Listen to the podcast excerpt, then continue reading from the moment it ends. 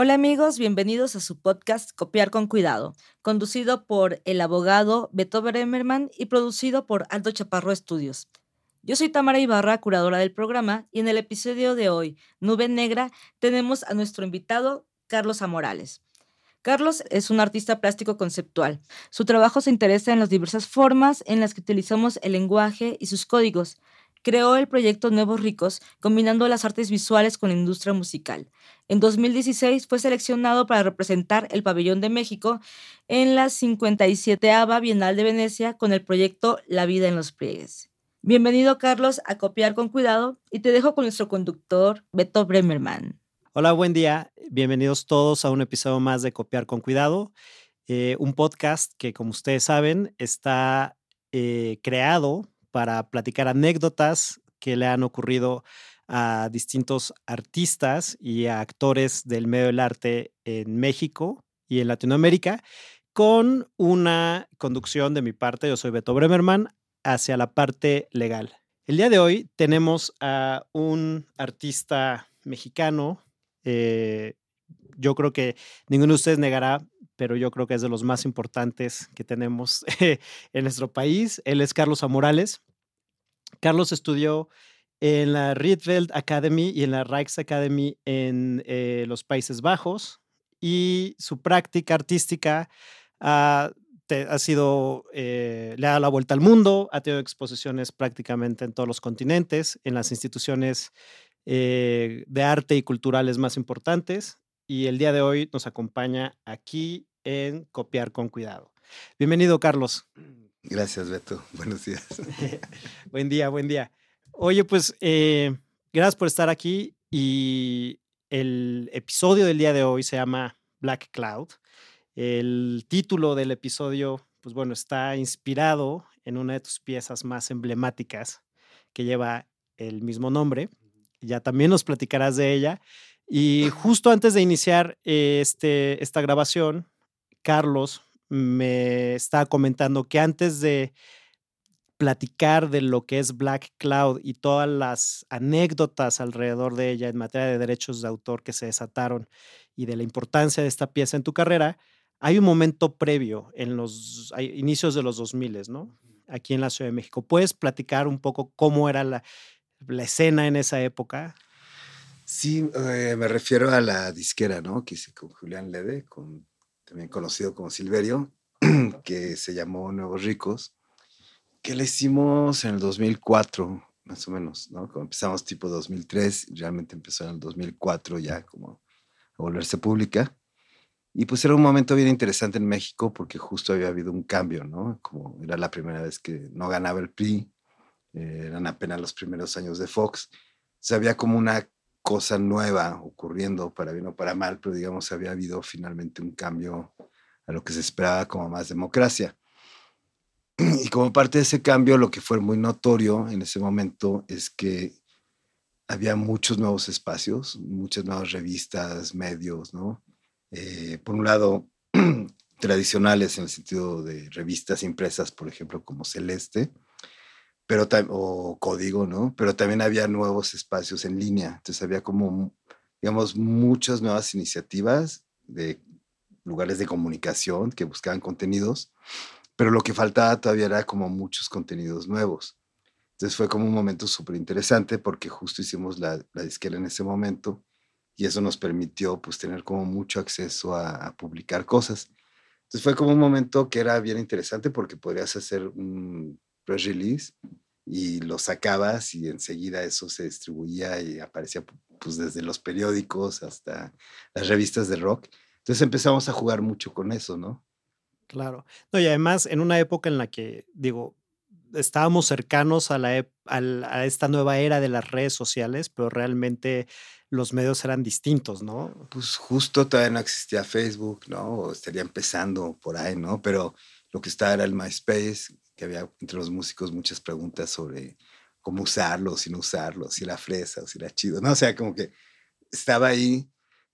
Y claro, era importante en esa época todavía hacer una website. Entonces, por ejemplo, nosotros hicimos una website que se volvió como muy visitada.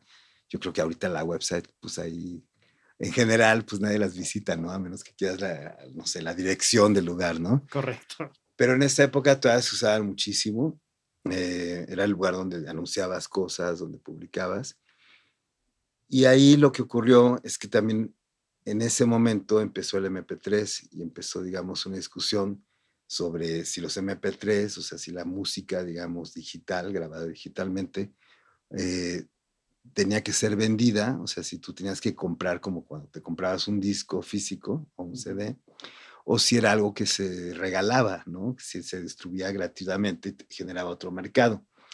Entonces em, había esa discusión, eh, empezaron también a ver en ese momento estos torrentes, creo que se llamaban, Sí, sí, como que estaban así como haciendo Na- compilaciones. Na- Napster y Pues, LimeWire. había varios, Pirate ¿no? En que bajabas así como discos y discos súper bien grabados, que luego les cayeron encima y pararon todo eso. Exacto, les cayeron encima los, los, o sea, los titulares de los derechos de autor Sí, y sí. luego pues toda la industria musical, las grandes eh, disqueras, ¿no? Porque justamente por Claro. violaciones de derechos de autor. Porque eso generó, digamos, otra manera completamente de, de, digamos, en la relación entre músicos y disquera o músicos y productores se generaron unos cambios fuertísimos. O sea, antes, digamos, los músicos ganaban de regalías de la venta de los discos y eso empezó a volverse otra cosa.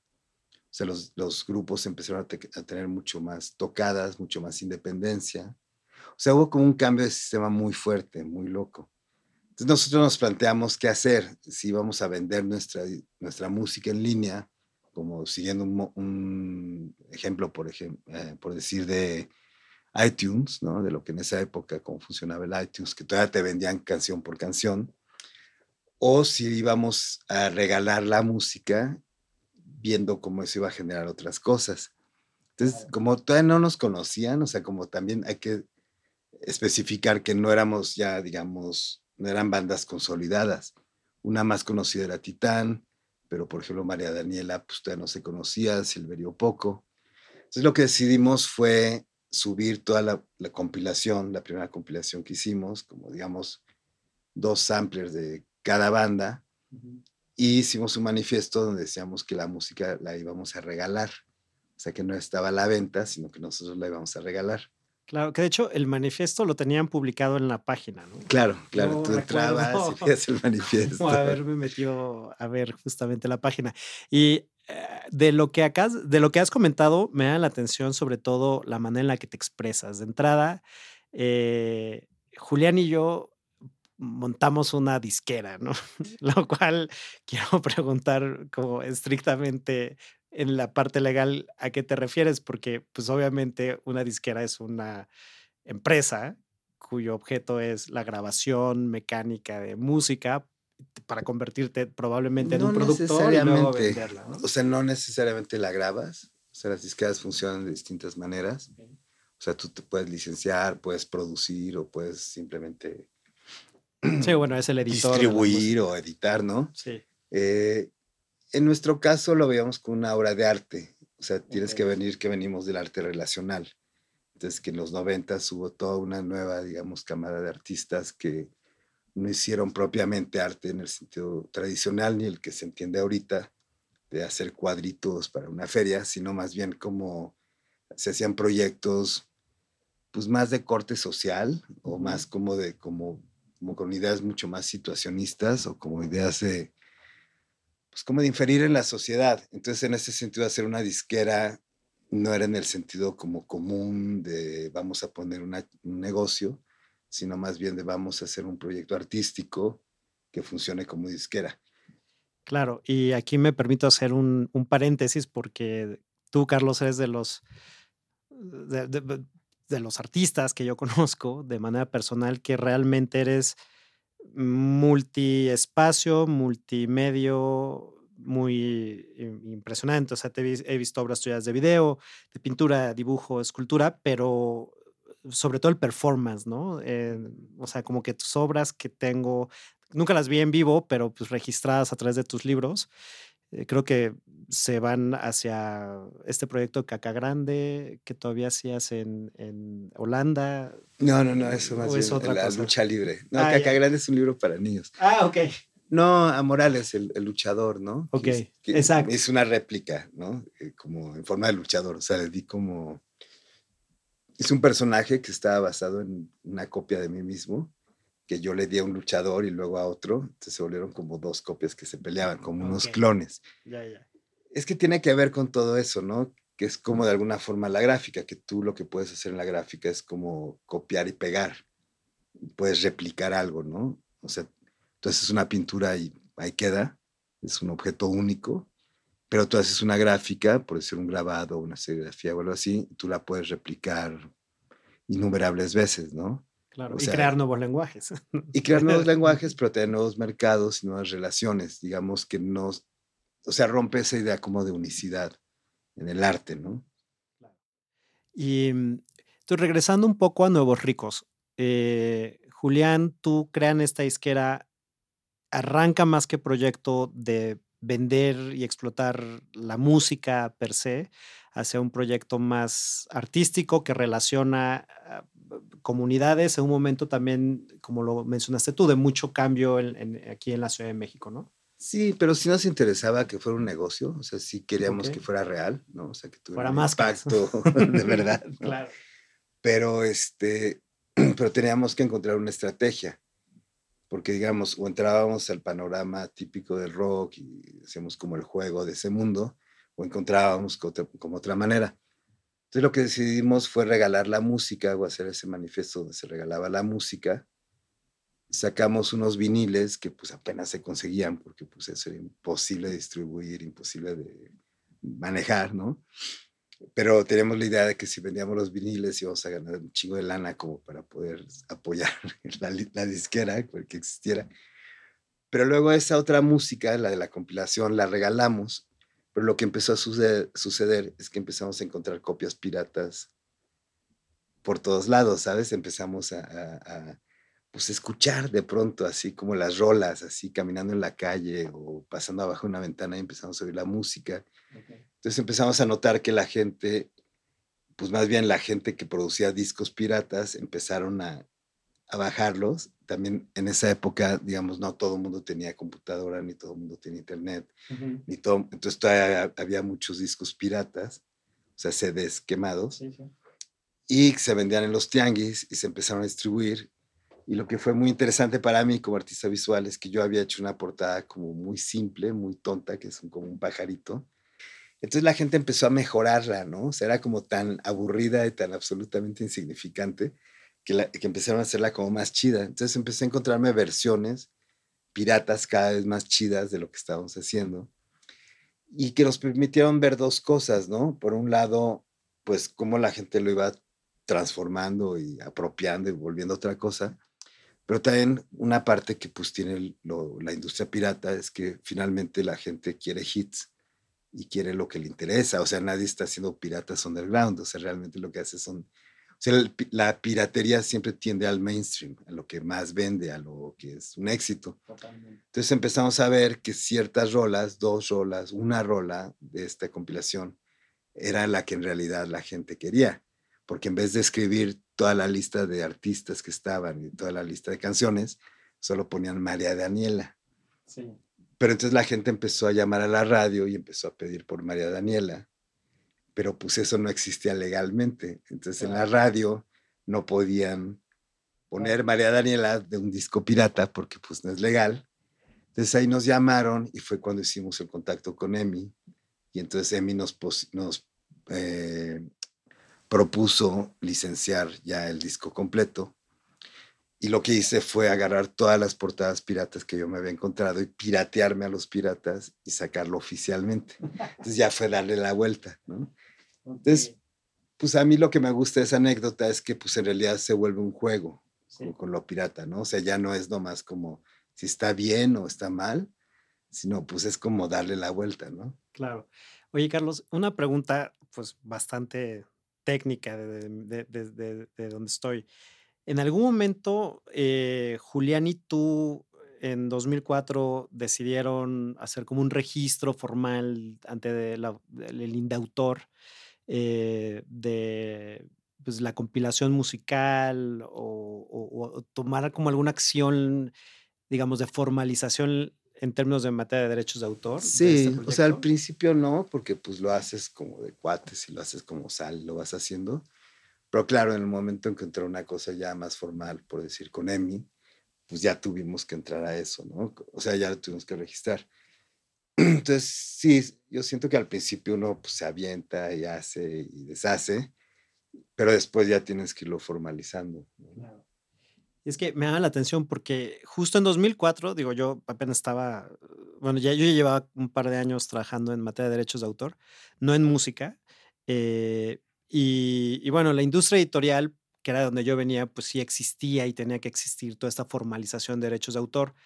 Eh, la música y la práctica, al igual que en, el, que en, que en- que en las artes plásticas, pues es muy del momento, ¿no? Entonces, muchas veces, eh, tanto el artista plástico como el músico eh, se despertó, tarareó la canción, la anotó y ya está la obra musical, ¿no? Básicamente, ¿no? O parte de. Y, y yo sé, porque, pues sí, o sea, era, era muy, muy difícil pensar en que estas comunidades artísticas iban al indautor y hacían sus registros y demás.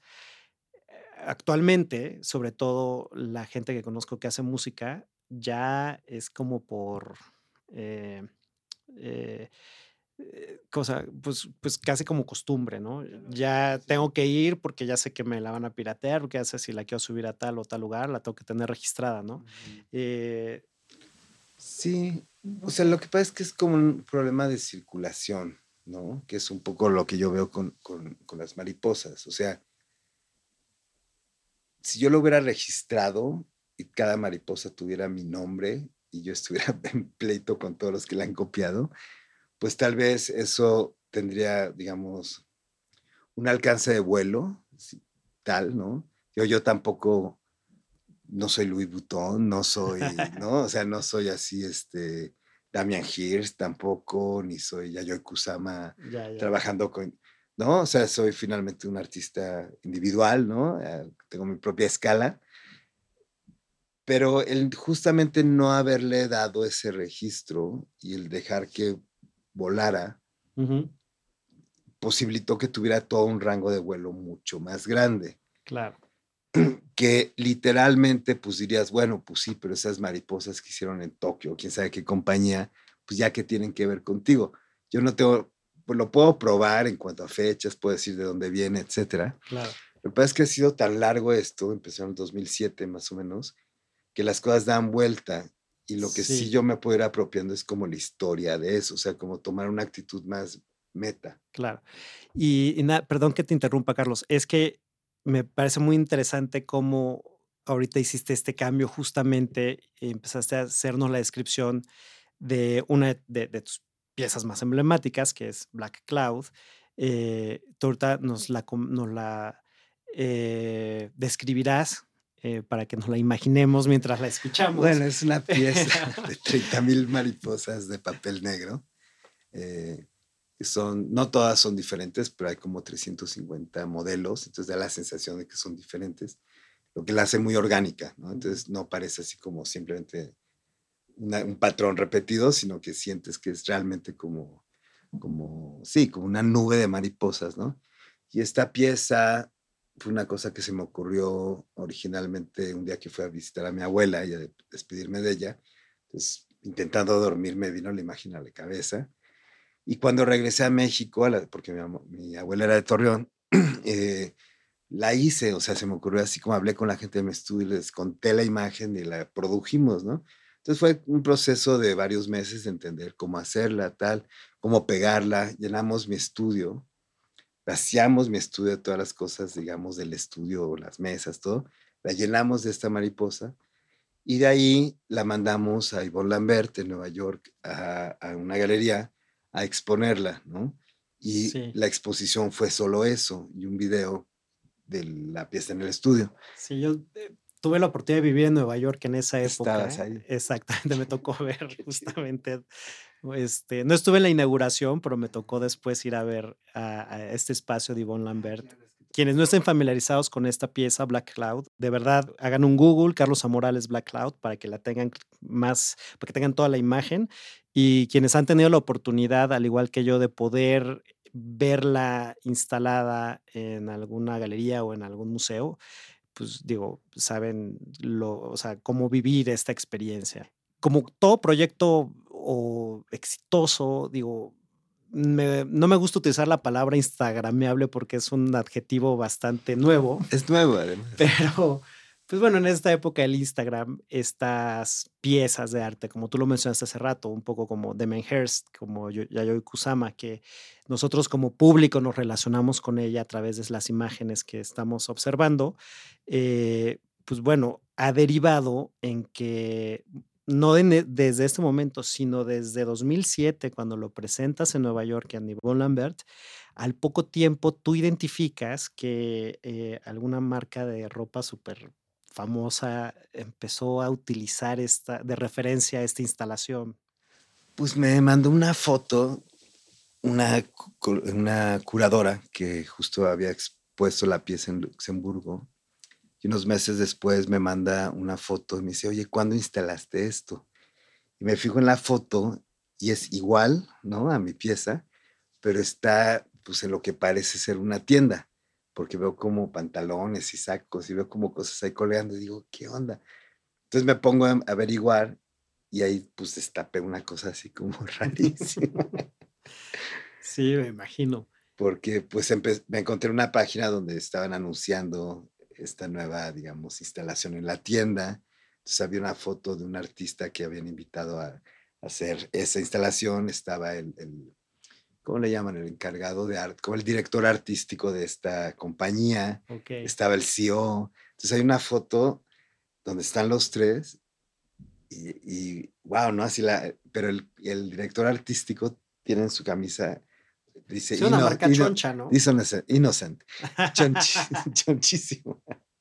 Chonchísima, de las grandes, grandes, ¿no? Y entonces me pongo a escarbar más y me doy cuenta que tres meses antes hacen una presentación de moda, no sé si en Milán o en estos lugares, y en el catwalk, ¿no? En, en los modelos hombres, porque era una marca para hombres, que van caminando con estos trajes oscuros súper elegantes, traen les han puesto mariposas. Entonces ahí es donde metieron, digamos, como el germen de la idea. Ya. Y así como, wow, ¿qué es esto, no? Pero también hay lo fuerte es que me doy cuenta que, digamos, el culpable no era la compañía, sino otro artista. Ok. O sea, el que habían hecho, digamos, como responsable ahí, pues era otro artista. Entonces eso metió un ruido muy extraño, porque pronto te estás dando cuenta y ya entra otro, otras cosas en juego, ¿no? Claro. Pero lo que fue interesante es que me puse a, mirar más y esto era propiamente una instalación, ¿no? Y eran trajes negros con mariposas puestas así como, como para, como sea, el desfile de modas. Pero lo siguiente que ves, otra marca, yo creo que aún más choncha. Este, nombres. Ah, Dolce Gabbana. La primera es Dior Homme, ¿no? Y la segunda es Dolce Gabbana le copia a Dior, pero ya ellos ya hacen, ah, no, antes que Dolce Gabbana es Diane von Fustenberg, okay. que hace unos, unos, vestidos de mujer donde ya imprime pues, imágenes de las mariposas negras que son así tal cual como las fotos de mi pieza. Okay, okay. Entonces ya lo vuelven estampado. Luego, a su vez, la copia este, eh, Dolce Gabbana y hacen una instalación en sus este, vitrinas, pero ya no como instalación poniendo, sino más bien como papel tapiz de mariposas y también hacen, digamos, su propia versión de las mariposas, de, del vestido de mariposas. Y así empiezo a encontrar, hasta que te juro que encontré 20, o sea, 20 eh, compañías que copian a la una, a la otra, a la otra, a la otra, a la otra. Sí, sí. Hasta que encontré una ya de 16 dólares que se llaman Dickies, ¿no? Que ya es así como lo más chafa que compras en línea. Y dije, wow. Y luego empecé a encontrar lo mismo, pero ya como por ropa interior. Entonces se volvió como, digamos, como Victoria's Secret, el Gabbana. O sea, como que vuelven todas así como a sacarle la vuelta. Y, entonces, yo me quedé hipnotizado, o sea, no es así como de, oh, me están chingando la lana, sino más bien como, wow, ¿qué está pasando? ¿no? Claro. ¿Qué está ocurriendo aquí? Sí, y fue como un trend, un, un trend, es una, un, momento muy específico, ¿no? O Pegó durísimo. Sí. En The Devil Wears Prada, de la película El, Diablo Viste la Moda, sí. ¿cómo se llama esta actriz? Este... eh, la principal. La principal está. Ahorita se me Miranda, fue. Me acuerdo del nombre del personaje. Meryl Streep, claro. Meryl Streep le explica a esta chava. Le dice: Ese suétercito azul que traes puesto que a ti que no te interesa la moda, en realidad lo usó Fulano y tal y se lo copió tal. O sea, hace la descripción de cómo funciona el mundo de la moda. Claro. Exactamente. Y es exactamente lo que pasó con la pieza. Entonces a mí se me hizo como muy loco porque pasó, digamos, del mundo del arte y de hacer como toda una serie de pasos ideales, ¿no? En el mundo del arte, que es como estar en un estudio, estar en la cabeza del artista, estar en su estudio, eso que se va a la galería, la galería lo manda a una feria, en la feria pasa a una institución, ¿no? Al museo. Lo adquiere un coleccionista, o sea, hace como todo un circuito, ¿no? Que es lo que necesitaría idealmente hacer una pieza en el mundo del arte. Y de pronto, ¡pum!, salta al mundo de la moda, donde se ramifica y se populariza y ya pierde, digamos, su unicidad y se vuelve ya una cosa así que se va replicando. Claro. Que obviamente yo lo que entiendo es que ya pierde mi nombre, o sea, pierde, ya no es mío, ya no es Carlos Amorales y esa cosa, pues vuela, ¿no? Bueno, en, en, estricto sentido porque tú así lo has querido. Yo así lo quise porque siento que es, fue lo, la manera de, de, abrirlo, ¿no? De otra forma, digamos, yo lo hubiera retenido, ¿no? Uh -huh. Y tendría que dedicarme a una cosa, o sea, me tendría que dedicar a regentear eso. Claro. Que de otra forma, pues al dejarla libre, pues está ahí. Sí. O sea, hice mi truquito porque lo que me di cuenta es que, digamos, el que se viera tanto una imagen como esa, entendí que era como cuando los, los cuando, por ejemplo, tú estableces un producto y haces que se vea tanto, entonces haces toda una serie de comerciales y trailers.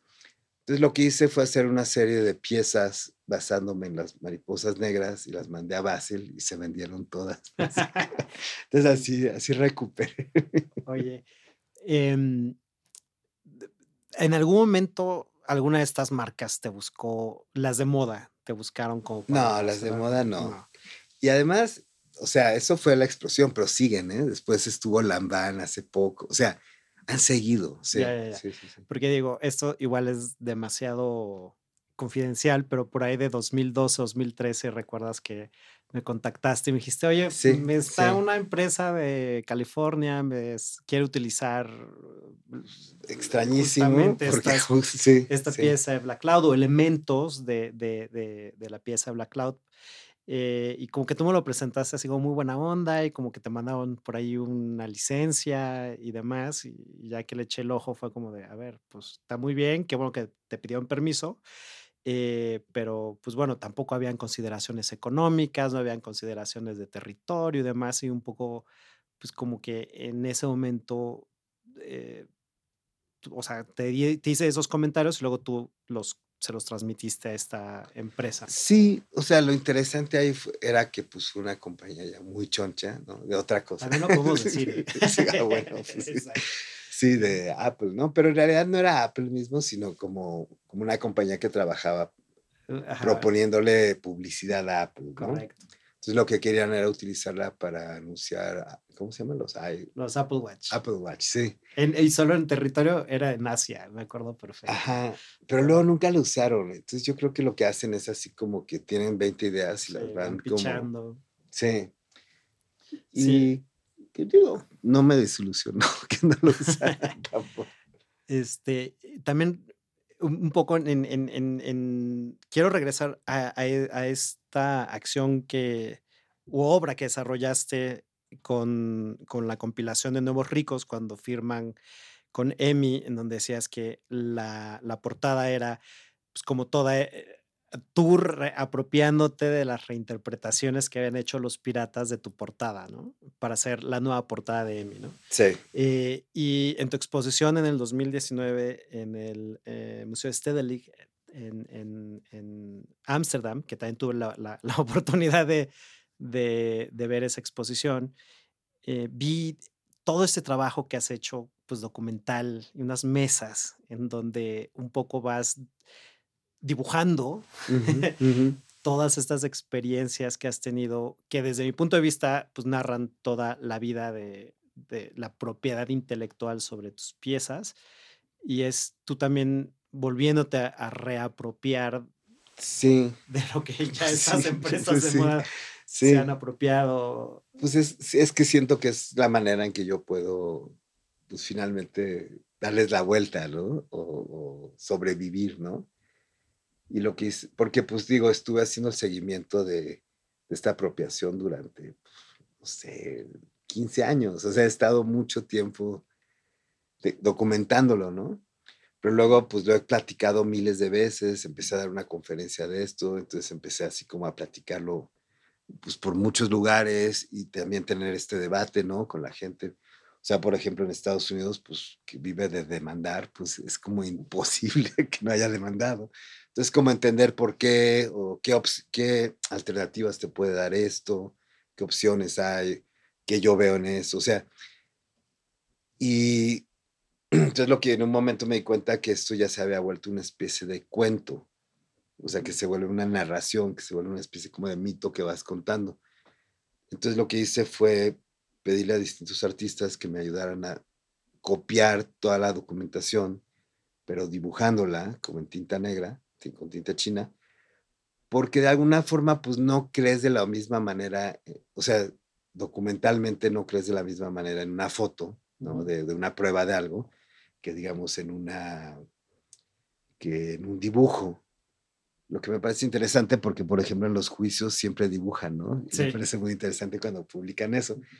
Entonces lo que hice fue traducir toda la investigación a dibujo, que ya lo pone como en otro nivel, pero como yo ya cuento la historia tan de memoria, me lo sé tanto, o sea, es tan verídica para mí, que pues ya es como contar algo, pero con pruebas que en realidad son como ilustraciones, ¿no? Ya son como ensoñaciones. Entonces me gusta porque pues ya es contarlo de otra forma, ¿no?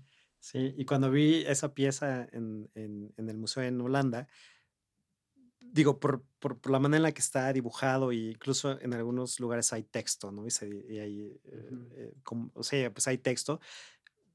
En aquel momento pensé más como en esa tradición del cómic, pero ahora que mencionas en la parte de la evidencia, del juicio y demás, claro, claro. que también me ha tocado ver esas imágenes en mi práctica, pues lo lleva justamente a esta... Em, a una cosa básicamente de forense legal, ¿no? De evidencia. ¿no?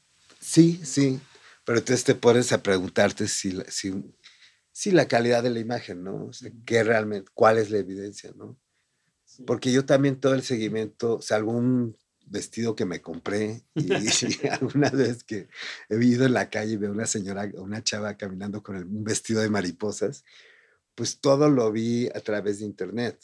Claro. Entonces para mí se me volvió muy fascinante porque toda era esta cosa como de estar buscando, googleando mariposa negra en China, ¿no? Sí, sí, sí. Y de pronto encontrar cosas o encontrar un artista que hizo lo mismo que yo paralelamente en Australia. O sea, como cosas rarísimas. O sea, como una señora que hizo mi misma pieza al mismo tiempo, pero en Australia y también la fue como transportando de lugares a lugares. Hasta que apareció en Art Basel, Hong Kong Ok, ok. Y alguien en Francia me dijo, ah, vi tu pieza en Art Basel Hong Kong. Y yo, no, ¿no? Entonces la contacté para cotorrear, o sea, pero no en el plan así de, oye, es mía, ¿no? Sino más bien como de, ¿qué onda? Esto es fabuloso, ¿no? Para mí el mundo del arte australiano es como las antípodas, o sea, no tengo ni idea, ¿no? Y no, nunca desapareció, nunca quiso hablar conmigo, ¿no? Ok. Pero también de pronto he tenido experiencias donde me mandan fotos de un kinder donde pusieron a los niños a cortar mariposas y las ponen súper lindo. Qué buena onda. Sí, entonces es como ambiguo, ¿sabes? O ambivalente, digamos, ¿no? O sea, hay una parte que también genera otras cosas. Claro. Escuchándote, me queda claro que eh, pensando en materia de derechos de autor y el sistema de derechos de autor en el que vivimos, tú como artista tienes el derecho de decir, quiero o no quiero tomar una medida legal, y lo has hecho. Pero en algún momento en todos estos años que llevas practicando, ha, llegado ese momento incómodo, no con esta pieza, con alguna otra, en donde tú ya en tu, en tu carácter de autor y de titular de derecho digas, oye, no, ya te estás pasando de la raya o, o todavía no te ocurre algo similar, algo así. Es que es difícil, ¿no? Porque o sea, una cosa, o sea, lo que juega aquí también es que es tu influencia, Ujú, cómo influyes como artista, ¿no? Claro. Entonces, hay una cosa que también es muy chida de influir a otros, pero también se vuelve un horror cuando, pues, no sé, te vuelan una idea, ¿no? O cuando, o un estilo, Sí. o cuando alguien ves que está haciendo algo parecido a lo tuyo, pero ya Ujú. como tan comercial que además le saca un chingo de lana que, que tú por tonto ni siquiera haces eso porque crees que estás...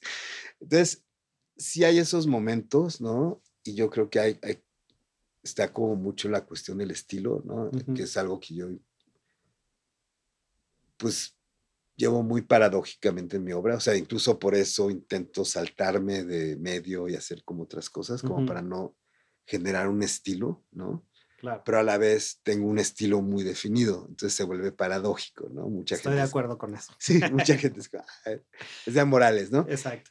Y a la vez yo intento como salirme de eso, ¿no? Pero yo creo que esos son un poco como los, como las luchas internas de un artista o, o- o- o las batallas que tú tienes contra ti mismo, ¿no? Claro. Yo Carlos- nunca he sentido un abuso, o sea, yo sí siento que si alguien te copia, pues en el fondo es, es No, qué bueno. o sea, es porque yo pienso que, o sea, digamos, el fin último como artista no es tanto definir tu coto de poder como artista, sino ver qué tanto influye lo que haces en la cultura. Correcto. Y no necesariamente eso tiene que entrar a- bajo tu nombre. O sea, a Ujú. veces influye de otras formas, ¿no? Y entonces me gusta la idea de que, o sea, que haya una, digamos, liquide, que sea líquido, ¿no? O sea, que no Ya. sea nomás de una forma o de la otra. Ya, ya. O sea, no es como taguear todo el rato, decir, no, pues esto soy yo, yo, yo, yo. Y además me pagan, ¿no? Sino, Claro. pues a veces haces cosas que te repercuten de otra forma, a veces reper- no repercuten, a veces repercuten 10 años después, a veces es inmediato. No Claro. sé. Mira, con eso que estás diciendo y, y- y con lo que comentaste al inicio del episodio, eh, respecto a esta intención que tenías con Julián de, de iniciar esta izquierda de nuevos ricos, sin decirlo, pero porque ni siquiera existía el término, si no me equivoco, es como esta idea del Creative Commons, ¿no? Mm, Así ujú, como un poco un open source, un, ujú, un ujú, tener ahí el, el, eh, las obras a disposición del público, ¿no? Entonces, Sí. ahorita que te escucho, digo, bueno, a Ah, es- diferencia de otros muy artistas parecido, con sí. los que he trabajado, que son muy celosos, pero muy celosos de su trabajo, eh, más bien me parece que Carlos A. Morales vives como en un Creative Commons license, ¿no? No, pues en realidad, o sea, porque sí, y de, de lo que era un poco plantear, ¿no? Al principio, que es como, es por un lado mi interés en el anarquismo, ¿no? Y como en ese idea del anarquismo de que haya, entre menos Estado mejor, ¿no? Y entre, si no hay Estado hasta ideal, ¿no? muy bien. Pero lo que hace que todo fluya es el mercado, ¿no? Y la manera, digamos, de relacionarte con el mercado es o con Creative Commons, digamos, donde tú compartes todo, o pues poniéndole precio a lo tuyo, ¿no? Y vendiéndolo, que es, digamos, como el sistema más capitalista, como conocemos, que más es en boga. sistema de derechos de autor. Es Pues que finalmente es el ese. copyright notice, que es la C en el circulito, Exacto. propiedad única y exclusiva por 100 años después de su muerte de Exacto, Carlos tú Zamorano, estás ¿no? ahí como pagando todo. Y por otro lado, ese otro que es como, pues el que lo venda, sí, lo, lo chinga, ¿no? Claro. Que, que son como maneras muy distintas. O sea, a mí, por ejemplo, con, con el archivo líquido justo me interesaba que el archivo, que era esa, digamos, siste- era como un archivo de imágenes digitales que yo podía como eh, distribuir y que se, o sea, que toda la obra parte de eso de alguna forma, entonces que podría replicarse y apropiarse y utilizarse por otros, porque lo que me interesaba no era tanto qué hago yo como artista, sino más bien qué hacen otro con los elementos artísticos que yo hago. Claro. Entonces, cómo se lo apropian otros. Entonces, claro, una cosa es que se lo apropie el pirata de Tecpito y otra cosa es que se lo apropie el de Dior, ¿no? Es como, son los extremos. O el de una galería súper comercial en Londres o en París o Nueva York. ¿no? Exacto. Entonces es donde, pero finalmente, pues si tú estás jugando un juego, pues tienes que ser consecuente. Claro. Por eso en el momento que dije, hoy me peleó con los de Dior, pero luego dije, pero pues si se ponen a leer quién soy y las entrevistas que he dado, donde vengo hablando de nuevos ricos y de toda esa idea como de Creative Commons, pues entonces yo entraría completamente, ¿sabes? Entraría completamente en una contradicción. Claro, hasta ahorita, digo, todo me ha parecido tan coherente que el outline de preguntas que tenía para ti creo que las he tenido que ir este, eliminando, porque insisto, o sea, es, este podcast está un poco dirigido para quienes nos escuchan, para poder hacer estas menciones de tus experiencias como artista y, yo aterrizándolas en la parte legal, más legal de los derechos de autor, ¿no? Pero creo que, eh, y te agradezco mucho que este episodio por primera vez un poco toca el, supuesto de, un, de lo que es el una licencia abierta para que pueda ser utilizada, aunque tengamos a un titular del derecho, y nos aleja mucho del sistema de, tradicional de derechos de autor, ¿no? Claro, yo llevo ahí 20 años y créeme que me estoy saliendo a patadas, justo porque ya estoy harto, ¿no? De estos, de la manera en la que entendemos los derechos de autor. Claro, claro, sí. Pues es como Linux, ¿no? Era mucho esa idea, sí, ¿no? Como de, es, que, es, como la división entre esas cosas, sí. Sí, y Carlos, eh, pues digo, es lo más trillado, pero tenemos el tiempo ya este, muy... es como la frase. Exactamente. todas las lo peor de esto es el tiempo, ¿no? Eh, pero bueno, tenemos que ir cerrando el episodio. Eh, nos encantaría a Tamara, que el día de hoy no pudo estar con nosotros, y a mí poder volverte a invitar en una segunda temporada, hablar de otros temas. Con gusto. Pero eh, me gustaría un poco que pudiéramos cerrar eh, el episodio del día de hoy hablando sobre cómo es que eh, trabajas en colaboración. O sea, o sea, sabemos que estás tú, que probablemente tú tienes una idea primigenia, un concepto, pero es muy interesante ver cómo tu práctica pues, trae músicos, trae actores, trae otras disciplinas, ¿no? Y, luego presentan o crean estos nuevos lenguajes. Sí, pues creo que lo, primero fue como, como aprender desde dónde establezco esa colaboración. O sea, como cuando quiero colaborar con alguien, que sobre todo no es otro artista, porque en realidad no colaboro tanto con otros pares, o sea, sino más bien con artistas como de otras disciplinas. Correcto. Pero tengo muy pocas experiencias en realidad de trabajar, por decir, con... Digo, y nada más... No sé, con un colega, ¿no? Así de, de, artista visual. Y no es por un principio, pero pues tal vez es por cómo se ha ido dando mi, mi, obra, ¿no? Mi, Mis intereses.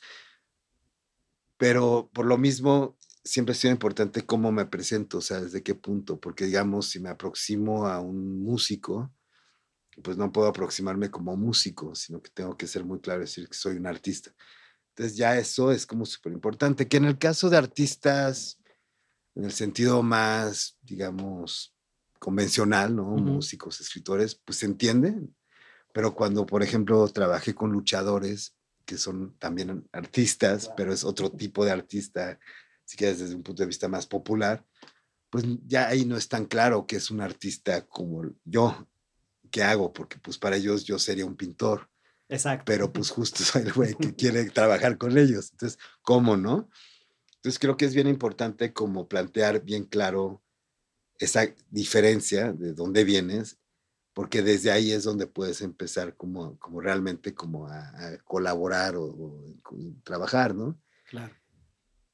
Y yo lo que siento es que es importante cuando colaboras es como generar un espacio que se vuelva interesante para todos. O sea, que no es nomás como interesante para ti, tú los pones a hacer, pues no sé, al actor actuar y al otro, sino que ese espacio de colaboración también nutra a la persona con la que estás trabajando, ¿no? Es muy interesante y, y creo que nuevamente acabas de dar respuesta a una pregunta que tenía que es que era como cómo eh, tener una buena práctica de colaboración con, con, otros creadores eh, desde la, práctica de las artes visuales, ¿no?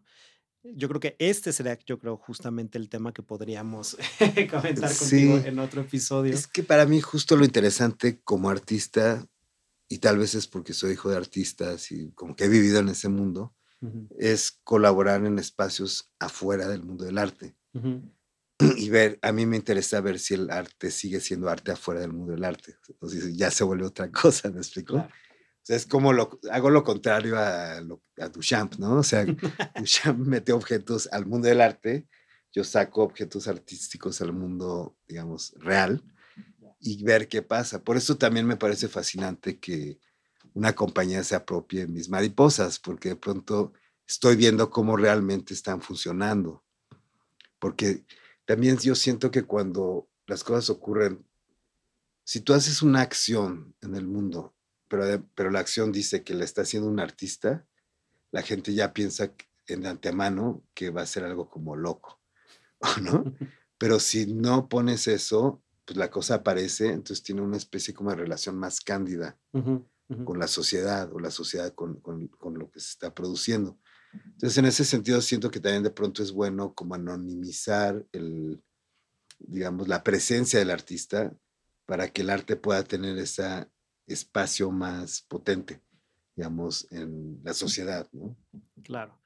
Oye, Carlos, pues te agradezco mucho el que nos hayas acompañado el día de hoy y quiero nada más terminar aquí con algo que estoy pensando, que es a todos los que nos escuchan, muchos de mis estudiantes que, que, de pronto están todos atormentados con esta idea de los derechos de autor, con la formalización, con que hay que tener contratos con los colaboradores, con el que hay que tener contratos con todo mundo y demás.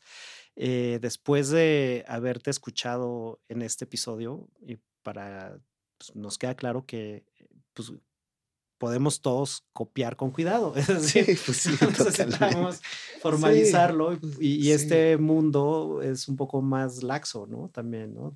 Sí, sí, o sea, no, no, no es como un mundo de enemigos potenciales, ¿no? Y menos, y si no te los creas, pues mejor, ¿no? O sea, creo que mucho tiene que ver con amistad, tiene que ver como con una manera como de, de generar algo que compartas, de tener claridad, ¿no? También. Así es o sea, cuando invito a alguien a colaborar y les digo que es para un show que estoy produciendo, pues sí les explico que el show es mío. O sea, va a estar bajo mi nombre y luego bajo ese nombre va a estar su nombre y otros colaboradores. Claro. A menos que, que realmente creamos algo, ¿sabes? Este, en conjunto. Claro. Y ahí ya es una cuestión de dúo. Pero es, sí, yo siento que por eso a veces es como importante entender, por ejemplo, cómo funciona el cine o ciertas prácticas que tienen muy claras las jerarquías. Totalmente. Porque justamente permiten que haya menos conflictos, ¿no? Así es. Pues Carlos, nuevamente, muchísimas gracias por haber estado con nosotros en este episodio y eh, pues gracias a los que nos escuchan, gracias por darles likes, por seguir pasando la voz de este su, su podcast Copiar con Cuidado. Hasta luego. Copiar con Cuidado. Podcast de anécdotas artísticas de los derechos de autor, producido por Aldo Chaparro Estudios.